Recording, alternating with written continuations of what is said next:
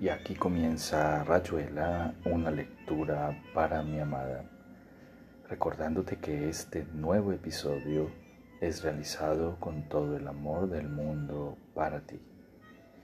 Hoy continuaremos con la lectura de uno de los textos de Julio Cortázar llamado 62 Modelo para Armar. Espero sea de tu agrado. Te amo, te amo, te amo con todo mi ser. Continuamos con la lectura de 62 Modelo para Armar de Julio Cortázar.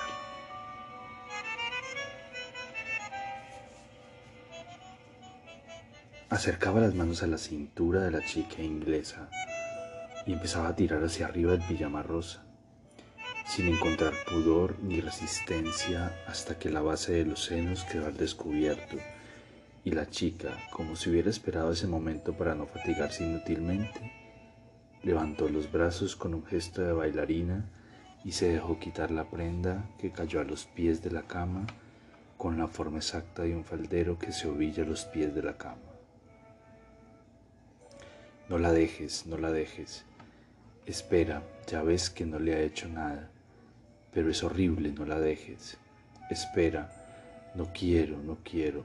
Me pregunto si la va a morder en el pecho, no la dejes. Espera, Juan, por favor. Te digo que esperes. Tenemos que saber si... Pero es horrible, Juan. No, mira, no quiero. Te digo que va a morderla. Mira, ya ves que no.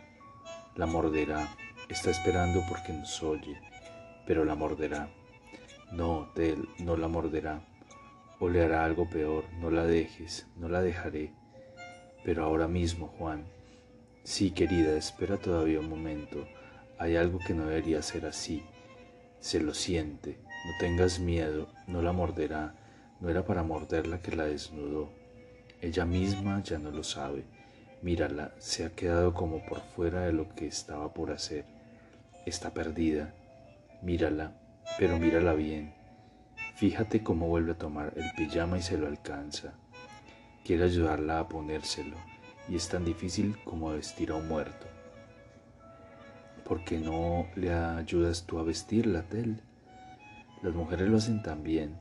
Cúbrele esos pechitos inocentes que ya ves, ya ves que están intactos, porque no era eso lo que tenía que ocurrir.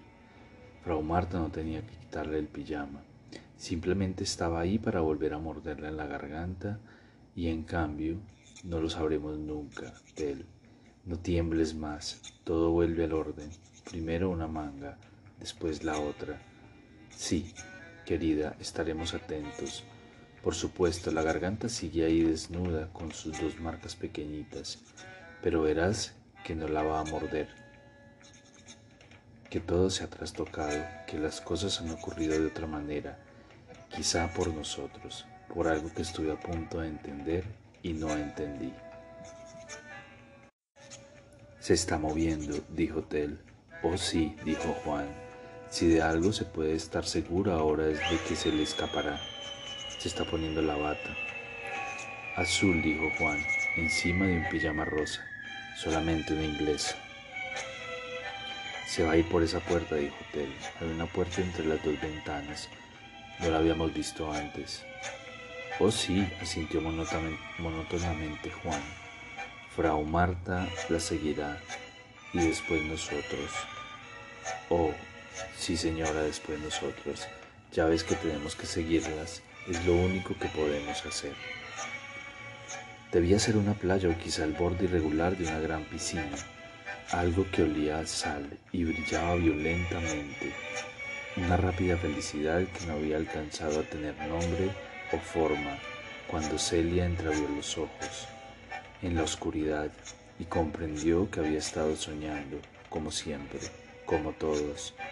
Sintió la injusticia de despertar ya lejos, sin poder siquiera acordarse de quién había estado con ella un segundo antes, alguien que debía salir del agua porque aún quedaba como una humedad en torno una idea de piel tostada y de verano. Decepcionada cerró los ojos, los abrió otra vez, pensando que no debía moverse para no molestar a Helen. Una bocanada de aire tibio le llegó a la cara, el calor de un rostro próximo al suyo. Iba a volverse en silencio, buscando una zona más alejada, cuando sintió los dedos de Helen en su garganta, un roce apenas resbalando en diagonal desde el mentón hasta la base del cuello. Está soñando, se dijo Celia. También ella está soñando. La mano subía lentamente por el cuello, rozaba la mejilla, las pestañas, las cejas, entraba en el pelo con los dedos entreabiertos, deslizándose por la piel y por el pelo como en un viaje infinito, resbalando otra vez hacia la nariz, cayendo sobre la boca, deteniéndose en la curva de los labios, dibujándolos con un solo dedo, quedándose largamente ahí antes de reiniciar la interminable carrera por el mentón, por el cuello. ¿No duermes? preguntó absurdamente Celia, y su voz le sonó como desde lejos, todavía en la playa, la piscina, y mezclada con la sal y el calor que no alcanzaban a separarse de esa mano contra su cuello, que más bien la confirmaban ahora que los dedos se endurecían levemente inmóviles en la base de la garganta, y algo como una ola oscura se alzaba a su lado, más negra que la penumbra del dormitorio, y la otra mano se crispaba sobre su hombro. Todo el cuerpo de Helen pareció brotar a su lado. La sintió al mismo tiempo en los tobillos, en los muslos, pegada a su flanco, y el pelo de Helen le azotó la boca con el olor marino de su sueño. Quiso enderezarse, rechazarla sin violencia, obstinándose en creer que dormía y soñaba. Sintió que las dos manos de Helen buscaban su garganta con dedos que la acariciaban lastimándola. Oh no, ¿qué haces? Alcanzó a decir, negándose todavía a comprender, rechazándola sin fuerza. Un calor seco le apretó la boca. Las manos resbalaban por su cuello, se perdían bajo las sábanas contra su cuerpo volvían a subir enredadas en la tela del pijama. Un murmullo como de súplica nacía contra su cara.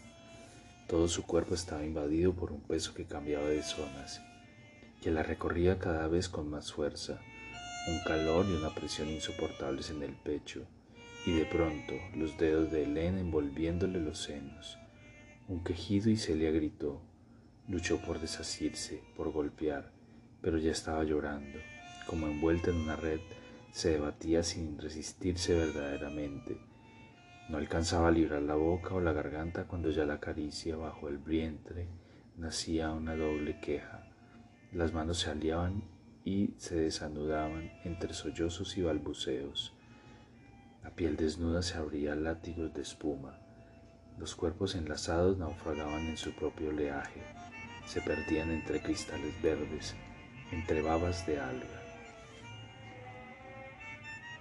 Ahora ya no era tanto seguirlas como participar de una marcha en común, del hecho de que la chica inglesa y Frau Marta iniciaron una especie de triste fila india y que ellos caminaran detrás con la pasividad que Juan había comprobado siempre melancólicamente en las filas indias, viendo sucederse pasillos apenas iluminados por una que otra lámpara histórica en los recodos y por el disco amarillo de la linterna sorda que proponía con un lento barrido circular cada uno de los peldaños que finalmente lo sacaron a una calle con soportales, envuelta en un aire húmedo. A esa hora no se veía a nadie entre las arcadas, aunque Juan recordaba que en pleno día la calle estaba llena de tiendas de mercado y, de pescaderas. Alcanzó a volverse hacia Tel para saber si también se había dado cuenta de que era la primera vez que los dos estaban juntos en la ciudad, pero Tel miraba el suelo como si el pavimento le inspirara desconfianza. Y ni ella ni Juan hubieran podido decir en qué momento se había apagado la linterna sorda para dar paso a la vaga claridad rojiza que acompañaba siempre la noche en la ciudad. Mientras dejaban atrás los soportales para salir a la plaza donde circulaban los tranvías del alba con gentes todavía dormidas que iban al trabajo llevando paquetes de comida, portafolios fatigados, abrigos innecesarios con ese calor y esa humedad. Había que atravesar la plaza mirando hacia todos los lados, porque los tranvías llegaban casi sin ruido y apenas se detenían, cruzándose con un infalible cálculo de distancias. Y cuando la chica inglesa trepó en uno de los pocos que se detenían en el centro de la plaza, y Frau Marta se agitó bruscamente y corrió para no perderlo, y Juan corrió a su vez, pero ¿de dónde se quedaba Tel? Y la gente amontonada en la plataforma trasera les fue abriendo dificultosamente el paso, sin decir palabra, pero oponiéndoles la pasividad de los cuerpos aglomerados, de los paquetes y los bultos, el brusco arranque del tranvía y la interposición de esa masa confusa creó como un territorio nuevo donde lo que acababa de suceder en el Hotel del Rey de Hungría importaba mucho menos que el problema de abrirse paso entre los pasajeros para ubicar a la chica inglesa que ya debía estar en la parte delantera del tranvía. A Frau Marta, que apenas había franqueado parte del racimo de cuerpos semidormidos, colgados de las agarraderas, prolongando lo más posible el descanso antes de llegar a los empleos. Hasta mucho tiempo después hubiera querido creer, hubiera defendido desesperadamente que todo eso había tenido el aire de un juego de infancia, con los ojos cerrados. Un gallo ciego golpeándose en los muebles y rechazando la idea de que fueran muebles, prolongando la ilusión del juego, que, pero era falso porque las cosas ocurrían por debajo o por encima de los párpados, sin dejar de ser las mismas cosas. La mañana crecía por dentro y por fuera. En la playa o la piscina del sueño el sol había quemado la piel de Celia, como ahora la seguía quemando cada rosa de recuerdo de las sábanas.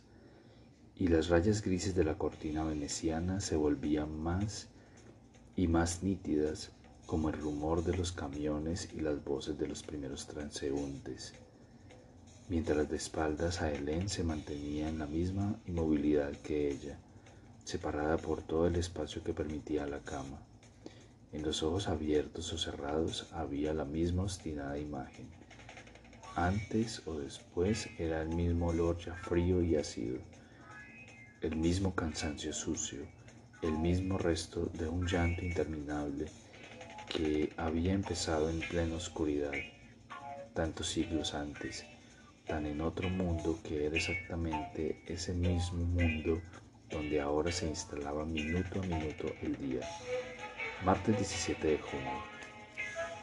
No quedaba nada, no empezaba nada, y esa carencia y esa negación era era en el todo como una enorme piedra sin superficie ni aristas, hueco de piedra donde el vacío no dejaba lugar para nada, ni siquiera el llanto, la ocupación convulsiva de tragarse las lágrimas.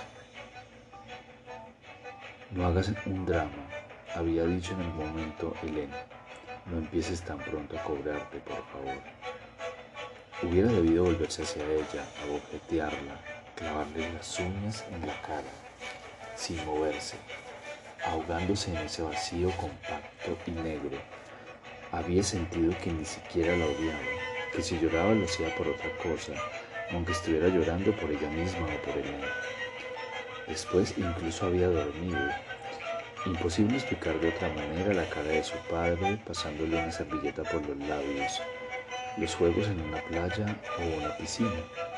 Pero no, la playa había sido antes, exactamente antes de las manos de Elena. Si antes y después querían decir todavía alguna cosa. De pronto el amanecer estaba ahí y a su espalda Elena seguía inmóvil. No, no haré un drama, pensó Celia. Lo que voy a hacer ahora, pude también hacerlo antes y no lo hice. No tengo derecho a elegir el buen lado a sentirme la víctima. Miró perdidamente la ventana, volcándose en el día cada vez más alto, y muy despacio sacó una pierna, la otra, hasta sentarse en el borde de la cama. Su bata había quedado a los pies, hecha un ovillo. La recogió y fue hacia la puerta de baño sin mirar ni una vez a Helen, segura de que estaba despierta y sabía que ya iba a escaparse y no se movería. Ni siquiera se molestó en no hacer demasiado ruido. El agua de la ducha salpicó el espejo y un jabón golpeó el borde del lavabo antes de caer sobre la alfombra de caucho. Después encendió la luz de la entrada y trajo la valija vacía al dormitorio donde Helen se había vuelto de espaldas como para facilitarle las cosas. Se vistió, abrió el placar, metió la ropa en la valija, los libros, los lápices de colores, el pijama que había quedado tirado cerca de la cama. Y para recoger el pijama tuvo que acercarse a Helen y agacharse junto a ella y Helen hubiera podido tocarla con solo estirar el brazo. La valija estaba mal hecha y no cerraba de un lado. Celia se obstinó inútilmente, casi sin ver lo que hacía porque la luz de la entrada iluminaba apenas la zona del placar y de la cama, y al final la levantó tal como estaba y la, la llevó al living, sin saber por qué prefirió cerrar la puerta a su espalda, y entonces vio la muñeca acostada, en el taburete al lado de la puerta, con el respaldo de silla a modo de cabecera. La luz del living le bañaba la cara y el pelo, dibujaba las salientes del cuerpo bajo la carpeta verde con que la había arropado. Celia dejó caer la valija, se echó hacia adelante y de un manotón arrancó la carpeta y tiró al suelo la muñeca que se estrelló con un ruido seco, una explosión instantáneamente sofocada, inmóvil en la puerta. Celia miró por primera vez a Helen, apenas discernible en la penumbra, y la vio volverse lentamente como si de verdad el ruido lo hubiera despertado y no comprendiera todavía. La muñeca había caído boca abajo, pero el impulso la había hecho girar sobre sí misma y ahora estaba de espaldas, rota en dos mitades, un brazo torcido. Al levantar la valija para salir, se le vio mejor el cuerpo roto de la muñeca, algo que asomaba por la rajadura. Gritó sin comprender. Su grito era una comprensión anterior a ella misma, un horror final que precedió a la ciega fuga, la inútil voz de Helen llamándola, interrogando el aire hueco mientras Celia corría escaleras abajo hasta una calle que olía pan, a café con leche de las ocho y media. En algún momento tendría que bajarme, pero como ocurría siempre, en esos tranvías repletos, no era fácil reconocer o adivinar la esquina desde donde habría que seguir a pie hasta la calle 24 de noviembre. No todo, en todo caso, después de bajar entraría en la calle de las altas aceras hasta salir a la región de los portales de hierro y los depósitos tranviarios, y después vendría la calle y la casa donde me esperaban, donde quizá podría entregar el paquete y descansar de ese viaje entre gentes que se apretaban y me apretaban en cada viaje.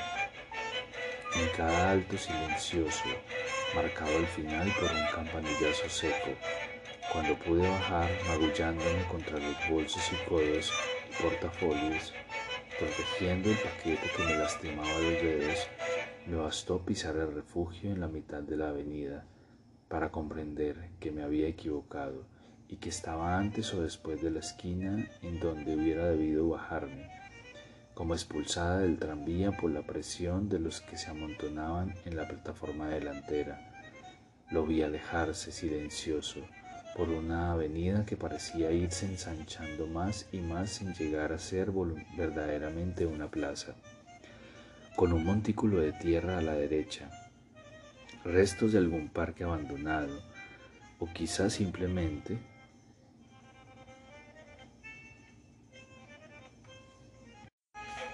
la tierra desnuda que emergía en plena ciudad como un túmulo más allá del cual se veía un garaje y una estación de servicio con su playa brillante de grasa y aceite, el perfecto escenario para sentirme como perdida para siempre, con un paquete en las manos y el miedo de llegar tarde, de no poder llegar ya nunca al lugar donde me esperaban, muy lejos.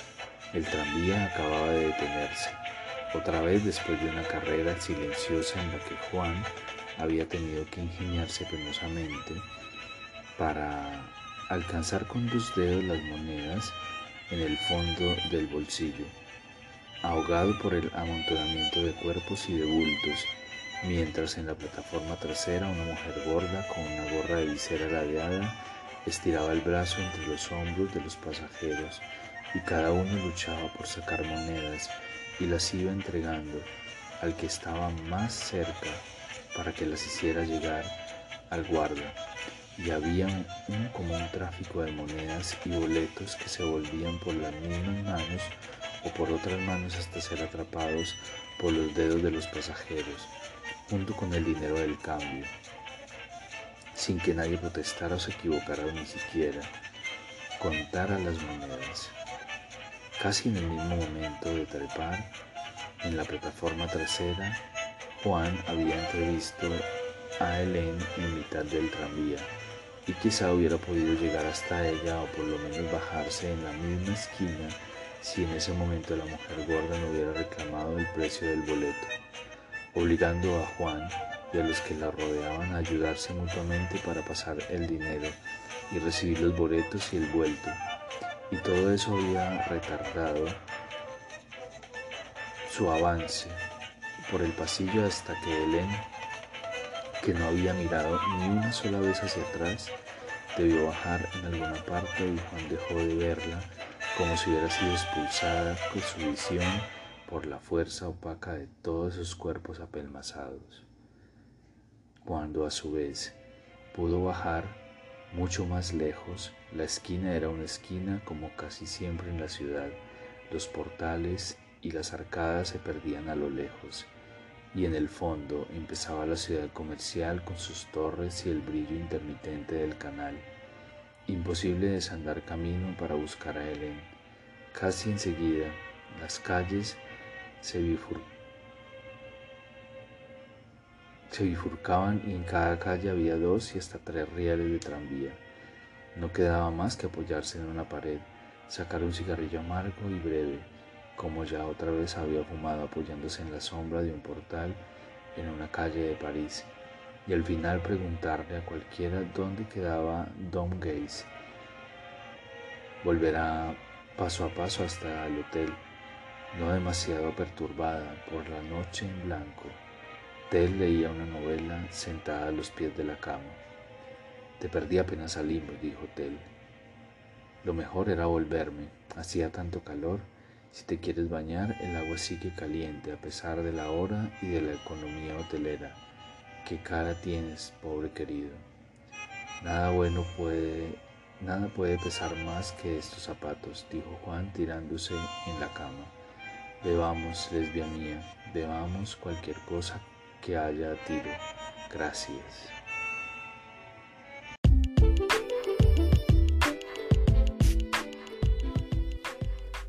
Aquí termina Rayuela.